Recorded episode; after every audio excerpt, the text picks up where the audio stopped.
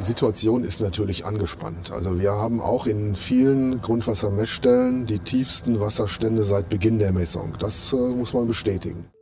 Das sagt Ulrich Peterwitz, Leiter der Abteilung Wasserwirtschaft bei Gelsenwasser im vergangenen Jahr im Interview mit der Deutschen Welle. Sein Unternehmen versorgt in Gelsenkirchen die Bevölkerung mit Wasser und es kämpft von Jahr zu Jahr immer mehr mit Hitzesommern und Wassermangel in Deutschland. Aber nicht nur hier ist Wassermangel ein Problem, vor allem im globalen Süden wird die Ressource knapp. Wir fragen uns deshalb heute, wie kann Wasser für alle reichen? Es ist Montag, der 22. März. Ich bin Tina Küchmeister. Hi.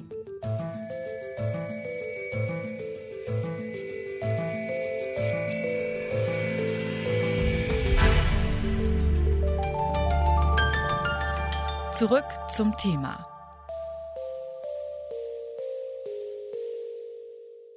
Wir steigen gleich tiefer ins Thema ein. Wer Apple Podcast nutzt, abonniert doch gerne diesen Podcast, wenn ihr das nicht eh schon gemacht habt.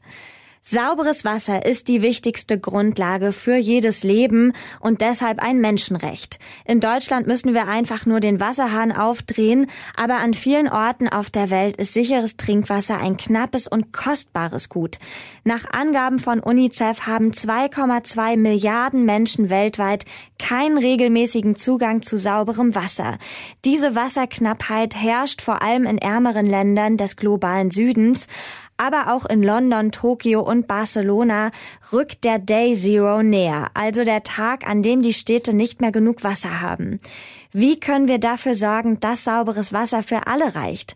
Darüber habe ich mit Bastian Henrichs gesprochen. Er arbeitet für die NGO Viva Con Aqua und im Interview habe ich ihn als erstes gefragt, wie auf dem blauen Planeten überhaupt das Wasser knapp werden kann.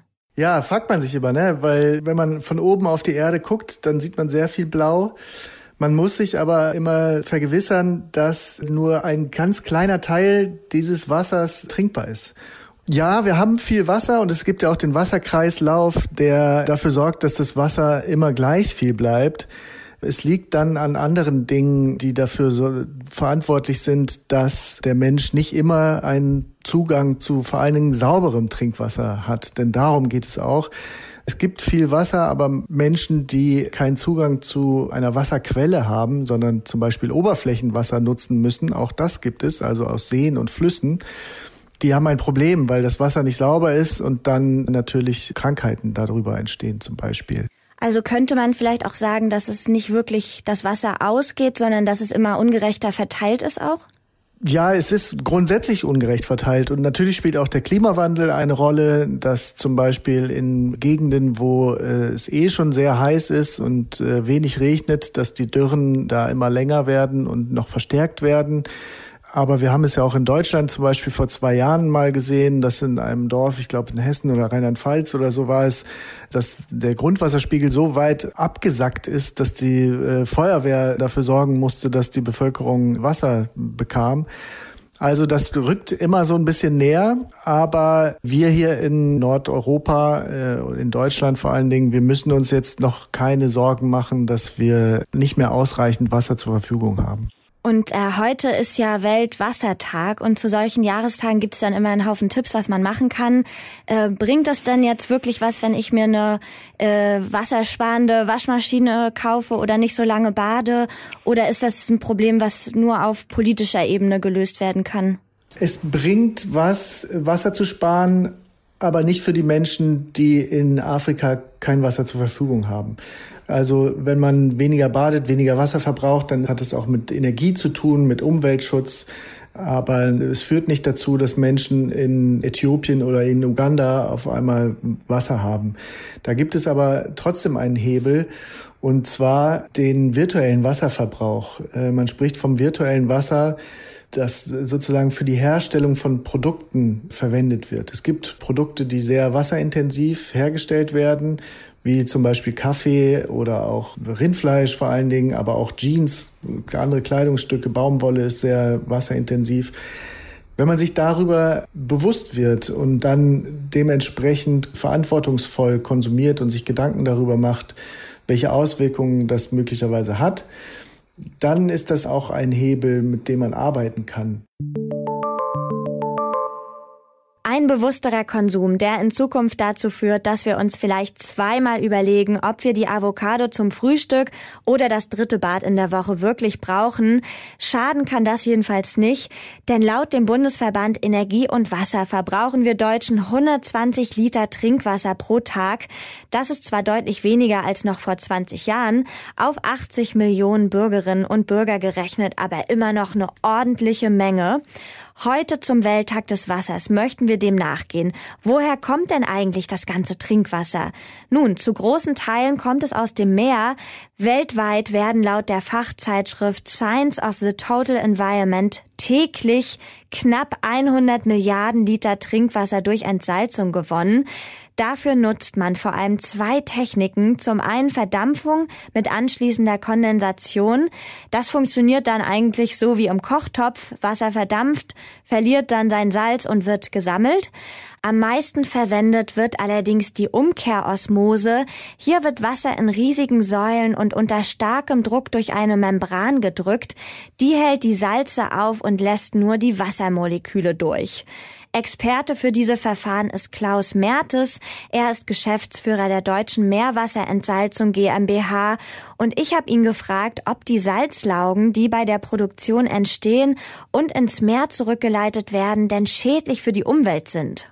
Das, woran gearbeitet wird und was schwierig ist, ist nicht das natürliche Salz, was ins Meer zurückgeht, sondern die additiven Stoffe, die wir brauchen, damit die technischen Anlagen, die wir dort betreiben, nicht kaputt gehen. Da arbeiten wir dran. Und das heißt, die Industrie arbeitet daran, möglichst wenig davon einzusetzen und damit dann auch die Schädlichkeit dieser Zusatzstoffe, die ins Meer wieder zurückgeht, zu verringern. Beide Verfahren sind recht energieaufwendig. Eine neue Technologie ist die sogenannte kapazitive Deionisierung, bei der das Salz über Elektroden gebunden und so dem Wasser entzogen wird. Sie ist deutlich energieeffizienter. Wie schätzen Sie denn das Potenzial dieses Verfahrens ein? Das Potenzial ist sehr groß. Es ist eigentlich ein Paradigmenwechsel, den wir in der gesamten Technologieentwicklung heute erkennen können. Wenn man sich Salzwasser anschaut, Meerwasser, dann ist das mit 97, 98 Prozent Wasser und die letzten anderthalb, zwei Prozent, zweieinhalb, drei Prozent, je nachdem wie hoch der Salzgehalt ist, ist Salz. Und damit ist es viel effektiver, diese drei Prozent Salz nur zu fokussieren und zu entnehmen, wie 97 Prozent Wasser versuchen zu verarbeiten. Das klingt ja so erstmal relativ äh, vielversprechend. Sehen Sie denn hier eine Möglichkeit, den Trinkwassermangel zu bekämpfen oder liegt die Problematik am Ende irgendwie woanders? Wenn ich jetzt nur den Trinkwasserbereich nehme, also rein das, was wir jeden Tag zum Trinken brauchen und nicht den Sanitärbereich mit einbeziehe und auch nicht die Nahrungsmittelproduktion, dann kann die Entsalzung uns durchaus sehr dabei helfen. Kommt es in den Bereich der landwirtschaftlichen Produktion, also Lebensmittelproduktion, da sind wir heute mit den Technologien, die wir haben, nur sehr schwer in der Lage, diese Wassermengen zur Verfügung zu stellen, weil das Wasser dann einfach zu teuer ist. Oder man kann es auch andersrum ausdrücken, weil die Menge Wasser, die gebraucht wird, um etwas zu erzeugen, um zu produzieren, immer noch zu groß ist. Also man kann an beiden Seiten arbeiten. Weniger Wasser pro erzeugter Kilogramm Kartoffel, das ist die eine Seite. Und dann auf der anderen Seite die Wasserproduktion oder die Umwandlung. Wir können kein Wasser produzieren, wir können es nur brauchbar machen. Das äh, muss in ein Gleichgewicht kommen und muss sich annähern. Also die beiden müssen, Seiten müssen sich annähern.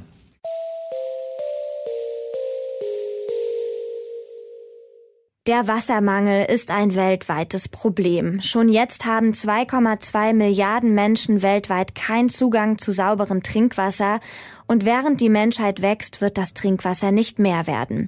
Technologien wie die Meerwasserentsalzung können helfen, dem Wassermangel entgegenzusteuern, aber es braucht auch politische Lösungen, die sich weltweit für eine gerechtere Verteilung von sauberem Trinkwasser einsetzen. An dieser Folge mitgearbeitet haben Eva Manegold, Max Königshofen und Anton Burmeister. Verantwortlich als Chefin vom Dienst war Esther Stephan und ich bin Tina Küchenmeister. Tschüss, macht's gut.